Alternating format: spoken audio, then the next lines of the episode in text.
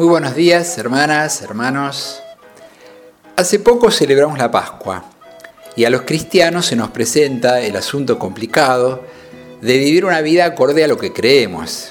Y esa coherencia, que para nadie es fácil, para nosotros los cristianos tiene algunas notas propias, por el hecho de creer en un resucitado, en alguien que venció a la muerte, en un Dios que nos amó hasta dar la vida y según creemos se ocupa de nosotros.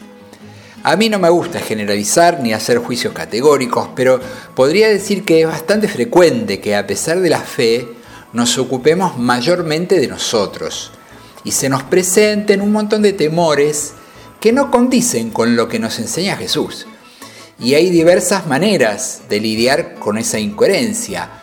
Una muy habitual es la del cumplimiento, que consiste en basar mi coherencia en el hecho de cumplir una serie de preceptos, de tradiciones, que para algunos serán más estrictas, más antiguas, más piadosas, para otros tal vez más progresistas, más modernas, más sociales, pero en el fondo el criterio es similar.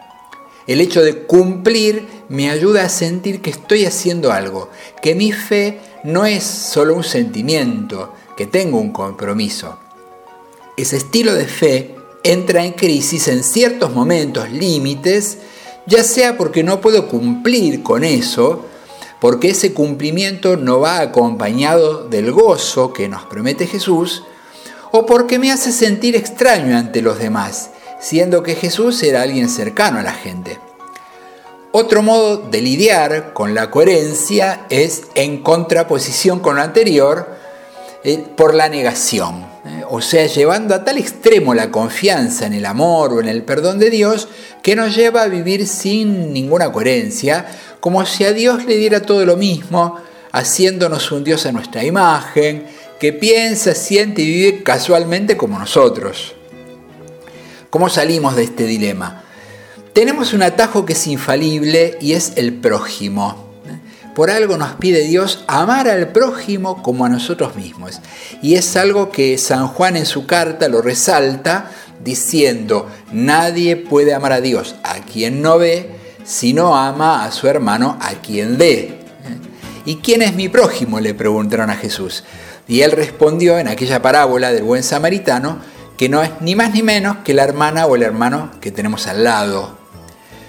Cuando me pregunto cómo unir la fe de la Pascua, nuestra fe en la resurrección, con el amor al prójimo, siento que deberíamos intentar que cada día resucite nuestro amor al prójimo, cada día empezar de nuevo a amarla o amarlo como si hubiera renacido, como si nosotros mismos también hubiéramos renacido con él. Dejar de lado el lastre de los prejuicios, de las heridas, de lo que no comprendemos. Seguramente al pensar en esto nos van a salir al paso un montón de objeciones. ¿Cómo voy a perdonar esto? Tengo motivos para tener tal o cual actitud. No tengo que ser ingenuo ni dejarme pasar por encima. Y son todas objeciones humanamente válidas. Pero ¿no les parece que cierran la puerta a que el otro pueda cambiar, a que pueda resucitar? Porque podríamos hacernos el planteo inverso. Quizás mi hermano o mi hermana no pueden cambiar esas actitudes que me disgustan porque nunca pude creer en ellos lo suficiente o disponerme a que puedan cambiar. No sé ustedes, pero a mí me parece muy difícil alcanzar esta actitud. Pero nosotros creemos en un resucitado, en alguien que venció a la misma muerte. No hay nada imposible para él. Al despedirse de sus discípulos, les dijo que ellos harían grandes cosas con su fe. Y solemos pensar que esas grandes cosas deberían ser milagros de curaciones o cosas muy extraordinarias.